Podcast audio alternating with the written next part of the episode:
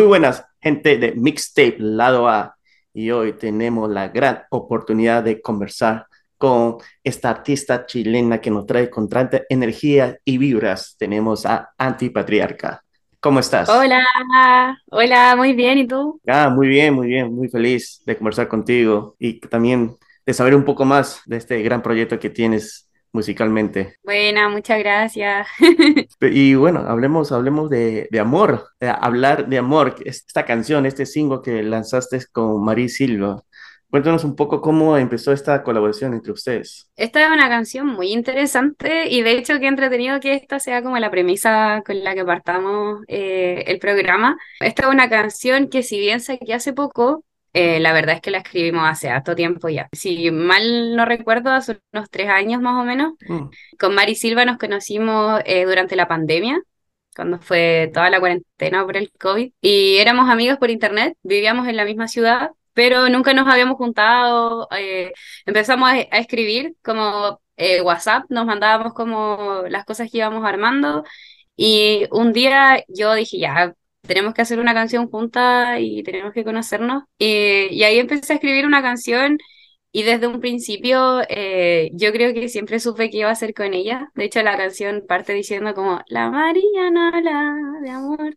Y ahí es como ya, como que obviamente yo ya sabía que iba a ser con ella. La canción igual siempre estuvo pensada en lanzarla como un poco tiempo después. De hecho, por eso igual pasó tanto tiempo como que la canción no se lanzó y fue igual un poco intencional. Bueno, trabajamos un video también. Dentro de los objetivos del video era reunirnos a nosotras en nuestra infancia, porque nos dimos cuenta que había muchas cosas que coincidían, varios hobbies, gustos, películas, eh, y quisimos, eh, no sé, creíamos que era interesante que si bien éramos amigas que se estaban conociendo de grandes, eh, se reunieran en una infancia que quizás no existió, pero es como un pasado alternativo. y creemos que es una canción igual que tiene que ver con el sentido de la amistad, un poco con cómo veíamos el mundo antes y cómo veíamos también el amor. Y eso, eso de hablar de amor. Y me gusta también ese, esa mezcla, esa fusión entre el idioma español con el inglés. Como que combina bien esas letras, me, me parece interesante también. La Mari, ella es profesora de inglés, entonces maneja súper bien el idioma y nos apoyó igual harto como para, para hacer esto como bilingüe y quizás creo que igual nos enfocamos en canciones que nosotras mismas escuchábamos como de referente, no sé, como Britney Spears, no sé, Rihanna, Cristina Aguilera, Avril Lavigne. Más o menos como una referencia en los 90, nada actual, porque yo en serio cuando vi el video pensé que era más o menos tipo Ariana Grande por el tono. Claro, la canción, el, el género más o menos yo creo que es como un pop, un R&B, pero sí, las referencias son full 2000 era, noventera. Creíamos que igual podía ser algo lindo, nosotras igual somos, yo soy del 99, entonces me toma igual los 2000. pero en algunas canciones tuyas siento que vas más al RB y otras siento que vas un poco al hip hop. ¿En cuál género te sientes más cómoda o tú te sientes fresca, te sientes normal en cualquier género que, que te gusta tocar? La verdad es que sí, yo creo que pienso que mi voz se acomoda bien y fluye bien en el RB. Eh, siempre me gustó harto, eh, tenía harta influencia de Rihanna, de Beyoncé, de Amy Winehouse, pero yo siempre he sido súper rapera, súper, no sé, amante del hip hop, igual del rap, y creo que por eso igual todas las canciones que haga siempre van a tener quizá un poco eh, de eso, como del boom bap, de la importancia lírica también. igual siento que ahora último también me he sentido cómoda con el trap, quizás porque va un poco dentro de la misma línea, solo que es un poco más urbano, pero sí, creo que es una importante observación. Sí, pero al final uh, yo siento que en las letras, que por ejemplo está hablando sobre Difícil, que creo que no sé si fue tu primera canción, al menos la primera canción se lanzó en el 2020, hasta esta canción y también la otra que ha sacado uno último, Akira, que una colaboración Siento que vas abarcándote al tema del amor, puede ser que el amor familiar, el amor de, de, una pareja o de amistad, pero siento que vas a ese tema mayormente en tus canciones. Claro. Últimamente, de hecho me lo han dicho harto, que la, la temática como de mis canciones es casi siempre en relación al amor y yo les decía que pese a que a veces yo busco escapar de esa temática porque me doy cuenta que, que no sé, de repente estoy escribiendo una canción como nada que ver de amor, no, no es cero romántica, igual termino hablando de eso y digo como, no, no quiero hablar de eso, pero no puedo evitarlo, creo que siempre tiro un rollo romántico, ya sea si es como positivo el amor o el lado más negativo como del desamor. Creo que es algo que inconscientemente también me he querido sacar porque eh, aunque no lo quiera, siempre hablo de amor. ¿Te sientes como una persona romántica o no? Sí, yo soy romántica ah, igual. Como me toma el amor. Me gusta, en verdad, más que el amor, igual me toma sentir harto y de hecho creo que esa es una de las razones por las que yo hago música igual. A veces no sabía de qué manera expresarme o concretamente qué, cómo entender lo que yo estaba sintiendo y las letras, la música era lo que me apoyaba un poco para yo saber cómo ya siento esto y no esto, como, como que eso me ayudaba un poco a, ordenarme dentro de mi cabeza. Entonces creo que soy una persona sensitiva o sensacional. ah, ahí está, eso. Sensacional, me gustó esa. sí. Entonces es como una terapia para ti, para expresar tus emociones. Sí, completamente. Yo pienso que yo hago música hace mucho tiempo, de hecho mi proyecto como antipatriarca lleva tres años, pero yo como Valentina haciendo música, pucha, de toda la vida, o sea, yo me acuerdo el día cuando tenía como cinco años que me enseñaron a hacer poemas en el colegio. De ahí en adelante yo nunca dejé de hacerlo porque creía que era algo positivo y, potente también, como que las palabras no quedaran en el aire, sino como poder escribirlas. Eh, de hecho, ese es como mi, mi estrategia un poco como de, escritura, casi nada lo hago en el teléfono, sino que todo lo hago en, en una libreta y tengo cuadernos y cuadernos y cuadernos llenos de canciones. Ah, entonces tienes canciones para rato. Sí, igual yo pienso que las canciones que escribí en el pasado, yo creo que ya estoy cerrando temporadas. Ahora último, la última canción que va a salir al menos eh, se llama Tras sus armas tras sus armas creo que es una canción que viene a cerrar ya una era de antipatriarca y es una canción que también es antigua, como te contaba, pero ya va a ser la última canción que, que voy a sacar como de las canciones que hice antes. Ahora igual me gustaría poder mantener un ritmo un poco más constante, no sé, quizás no demorarme más de un año en sacar una canción. Creo que igual ese es un cuestionamiento que me he hecho a mí misma en mi carrera, que si bien respeto mucho los tiempos que uno se toma eh, para procesos profesionales y personales, también me respeto a mí misma que uno no siempre está eh, como en el mismo mood, como que a veces me pasa que ya yo estoy como, recuerdo que, bueno, más que nada como para ser concreta, ahora en octubre voy a lanzar un EP que se llama Antídoto cuando yo empecé a hacerlo tenía mucho como una concepción en la cabeza que quería hacer música súper como diferente y como que tenía muchas ideas. Pasaron cosas, eh, me pasaron cosas en mi vida, pasaron situaciones que quizás no eran tan alegres como lo que yo quería narrar. Me hicieron replantearme un poco que a veces uno está en situaciones de su vida que le dan eh, cierta inspiración y que van a ser momentos que no se van a volver a repetir y que hay que aprovechar mucho, canalizar mucho esa energía para aprovecharla, para de verdad hacer un producto que sea palpable, que sea real, que no sea tan plástico. De repente pienso que eh, cuando uno escribe de verdad con las cosas que de verdad están pasando, salen canciones que de verdad no sé si se van a volver un hit, pero van a marcar algo en quien lo escucha y, y eso pero cuando tú haces una canción, ¿tú buscas que sea un hit o tú solamente quieres hacer canciones que tú sientas de fondo y, y que si alguien lo escucha, bueno, no te importa o eso sí te interesa? Yo creo que es relativo. No podría decir que no he hecho canciones pensando que van a ser un hit, porque hay algunas que, por ejemplo, nacen desde el coro y yo digo, wow, esto está pegado. Y ahí uno se da cuenta como que te vaya a la casa después del estudio y la canción te sigue sonando y sonando y sonando. Y uno igual más o menos va pensando como ya, esta puede ser la canción como, no sé, igual uno como artista tiene que saber hacia dónde va a dedicar sus energías. Creo que también es otra de las cosas que he ido aprendiendo, que no todas las canciones pueden tener como el mismo nivel de trabajo muy arriba. Quizás algunas eh, van a pasar más desapercibidas, Quizás algunas no tienen el objetivo de, no sé, de escucharse en una disco, por ejemplo, sino que son un poco más introspectivas, más de escuchar dentro de la casa.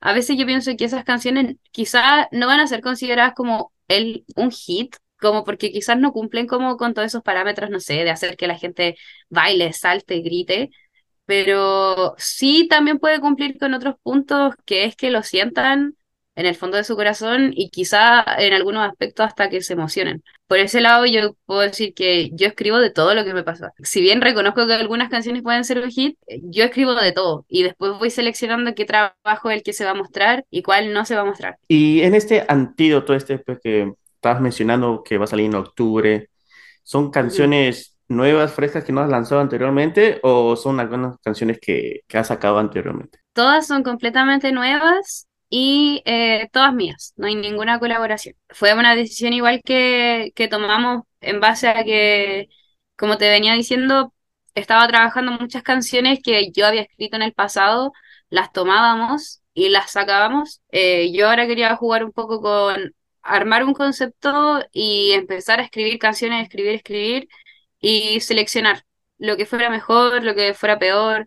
También igual tomamos partes de canciones antiguas las reversionamos y empezamos a ver de qué manera podían mezclarse con cómo, quién era yo ahora. Así que yo espero que a la gente le guste mucho el trabajo que hicimos. Eh, Antídoto es un trabajo muy personal mío, no solamente eh, desde el lado eh, como de la producción musical, sino que también el arte del sencillo lo estoy trabajando yo. Eh, y eso, de verdad va a ser un trabajo súper lindo y súper variado también.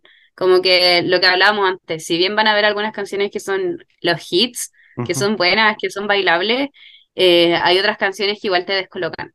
Eh, creo que yo me he emocionado harto todas las veces que lo he escuchado porque te genera un poco eso, como que hay, lo que quise retratar igual en este P es que hay sentimientos que uno a veces no habla. ¿Y a dónde llegan esos sentimientos? O sea, eh, como que de alguna manera es como que, no sé, un vaso de agua colapsa. Y en eso quise basarme al momento de escribir y también en mi percepción como artista, como creo que a veces hay muchas exigencias eh, sobre el artista y quise un poco como, no sé, eliminar esos mitos de los egos de los artistas. No sé, siento que en este EP Antídoto va a venir unas canciones melancólicas que voy a estar agarrado con una cerveza a sufrirla. Sí, sí, así va a ser. de hecho, bueno, como que si tuviera que contar así muy por encima lo que hay, la primera canción es muy ego, seguridad, arriba, mucho ego. Y tiene algunos cortes que como que mi personaje se enfrenta con esta de otro lado que es como antipatriarca romántica, que quiere mucho amor y como cosas buenas, angelicales, y de nuevo se vuelve a romper, como que creo que hay un juego de personalidades igual. Me pasa que a mí me gusta mucho todo lo performático eh, dentro de mi arte en general. Se puede ver más como en presentaciones en vivo eh, y me gusta harto armar esto como de los personajes. Creo que sirve harto para poder entender eh, a veces lo que uno está haciendo, como para meterse dentro como de un arquetipo armado de puros prejuicios. Y, y eso quisimos hacer, hay como un lado que es como más eh, la persona reflexiva, hay otro lado que es como la persona más juguetona, más coqueta, eh, más egocéntrica, como, como que hay distintas facetas, creo que eso va a estar súper entretenido, porque pienso que todos de alguna manera tenemos muchos como áreas que se contraponen. Así que creo que va a ser muy divertido. Ah, buenísimo. Y, y además que justo has mencionado de tu cómo armas, tipo, se podría decir escenografías, pero justo estaba viendo unos videos de tuyos en festivales. Y no, realmente tú te pones todo un, un personaje que realmente que no puedes perder la vista, porque es bien vistoso, es bien em, llamativo. E, ¿Eso te gusta, el performance? ¿Te gusta que estés ahí en medio? Sí, eh, como que siempre, bueno, yo hacía teatro cuando era más chica y creo que eso me sirvió mucho para poder entender que uno al estar arriba del escenario, realmente todos los ojos están puestos en ti y, y hay que saber ver, o sea, como que hay que saber proyectar una imagen que sea interesante de ver. A mí me pasa que yo soy muy... Eh, no sé, acá en Chile se dice muy bola, como que eh, soy despistada, ah. como que como que me cuesta mantener la atención mucho rato. Entonces, siempre pienso en, ya, si yo estuviera de público, ¿qué me gustaría ver? Como, como quiero estar concentrada de verdad, pues quiero pasarla bien, como el, el tiempo que voy a estar ahí, que a veces son, no sé, shows de 40 minutos, de una hora, eh, la gente tiene que estar concentrada toda una hora y eso es algo súper complejo. Creo que es algo que igual a nosotros nos gusta ponernos en ese desafío de ya hay que hacerlo, la gente no se puede aburrir, no sé, como que siempre me gusta pensar como, bucha, esta persona podría estar en otro lado si quisiera, podría estar en su casa, acostada, no sé, comiendo algo rico o viendo el concierto de cualquier otra persona, pero está aquí conmigo y estamos conectando en este mismo momento, así que tiene que ser una experiencia única. Y eso pienso cada vez que, que tocamos, que hay que darlo todo y no solamente en escenarios grandes, y con esto yo igual quiero ser como súper, no sé, como que pienso que a, veces eh, los artistas se cierran mucho como a solamente hacer cosas como en escenarios gigantes, eh, y que de repente eso tiende a armar mucha jerarquía, o a ver al artista acá y a la gente por acá. Y a mí eso no me gusta tanto. A mí me gusta estar, no sé, de repente cantado en lugares donde no hay ni micrófono, no hay ni parlante, como que no hay nada. Entonces, creo que, que eso, eso es súper interesante, como ver en, hay distintos ambientes escénicos eh, que no son solamente escenarios, así que creo que eso está súper interesante, saber cómo ocupar el espacio, cómo ocupar la atención a tu favor, eh, eso me gusta mucho. Sí, y en esos tiempos que ahora tener la atención de, aún así, que la persona va pues ahora con los celulares y todo eso, es que a veces siento que las personas pierden esa, ese gusto de ir a un concierto porque se toman el tiempo de, de, grabarlo, que yo entiendo que quieren tener una memoria del evento, del, del festival, conciertos, pero a la vez pierdes estar en el presente porque quieres solamente disfrutar el futuro y a veces el presente a veces es un poco más importante porque tú estás ahí para vivirlo y, disfrutar al, claro. al cantante, sí. Eso que, eso que estás diciendo igual es algo súper importante que yo creo que uno mismo inconscientemente no se da cuenta, o sea, yo igual si voy a, a ver a alguien, no sé, que me gusta mucho, como decís tú, quiero tener un recuerdo y de repente uno está así con el teléfono y no se da cuenta hasta como que de repente como que así la distinción como entre la pantalla y la persona y como que, pero claro, uno cuando está arriba, uno ve todo, o sea, yo veo a toda la gente, intento conectar con todos y sí a veces es un poco impactante solo ver teléfonos, como no ver caras. Creo que eso es algo que la tecnología nos ha robado igual, de poder estar como de verdad conectando con algo sin la necesidad de estarlo grabando. No sé, igual yo también entiendo y respeto totalmente a las personas que lo hacen. Si finalmente para mí también es una herramienta de difusión cada video que ellos graban y comparten. Pues. Entonces igual es algo complejo. Bueno, al menos puedes poner un mensaje, solo puedes grabar 20 segundos. De aquí hasta aquí se graba, no. Quiero atención completa. Atención, sí. Y viene un, un evento próximo allá en Chile. Sí, sí, sí, Viene un gran evento que se llama REC. REC es un ah, festival que se está organizando, si no me equivoco, esta es la novena o la décima, creo que la novena eh, versión. Creo que es uno de los festivales gratuitos más grandes de Latinoamérica. Es un festival que se hace acá en un parque y es gratis y vienen artistas pucha, internacionales, tienen headliners súper fuertes y yo tuve la oportunidad de participar el año pasado en un sideshow, una versión más pequeña, eh, y este año me tocó estar en el escenario principal, así que estoy súper feliz, súper emocionada tranquila también. Creo que estoy muy segura del trabajo que ya vengo cultivando, tanto yo con mi equipo. Eh, algo que no he mencionado hasta ahora es que mi equipo antipatriarca está compuesto de 16 personas. Es algo que nosotros igual ya veníamos como, como fortaleciendo, igual, o sea, yo creo que tenemos una propuesta en vivo, está dura, muy, muy, muy dura. Así que feliz igual. Ah, buenísimo, no, felicitaciones. No, Rex sí, es un, es un, festival sí muy conocido en Latinoamérica. Ah, pero qué bueno, qué bueno. Y, en, uy, en la parte principal, ah, te lo mereces. Sí, pues, muchas gracias. Aunque no voy a poder estar presente, pero, pero canta difícil. Ese sí, me gustaba. Es que es una canción muy sensual. Es, es, como que me agarró así de improviso, a pesar que iba es una canción romántica, pero que va a un sensualismo, pero escoges unas palabras como una metáfora, sí, sí, sí, sí. La verdad es que esa canción eh, yo la escribí muy chica, la escribí cuando tenía 10 años. Y la fe, bueno, igual es una canción que yo empecé a escribirla en esa fecha eh, y a medida que fui creciendo, como te decía, yo guardo mis letras en agendas, entonces siempre fui encontrando esa canción como que la, como que siempre me quedó ahí y de a poco la fui rellenando, como las cosas que faltaban. Y ya a los 20 años la pude concretar, como ya finalmente. Y ahí fue cuando la grabé. Yo pienso eso, la canción tiene como un significado, si bien súper romántico, en verdad yo siempre lo hice como un mensaje que yo quisiera decirme a mí misma, como que casi que era un mensaje personal, como, no sé, yo siempre digo eh, en los shows que esta canción al momento de cantarla no la canten hacia afuera, sino que la canten hacia adentro, como si eso se lo estuvieran diciendo a, a ellos mismos, eh, porque creo que así la escribí yo y, y fue algo positivo, creo, o sea, fue una canción que tuvo como muy buenos resultados. Yo cuando la lancé no tenía idea de la industria de la música, no entendía cómo funcionaba, no entendía cómo funcionaban los números tampoco.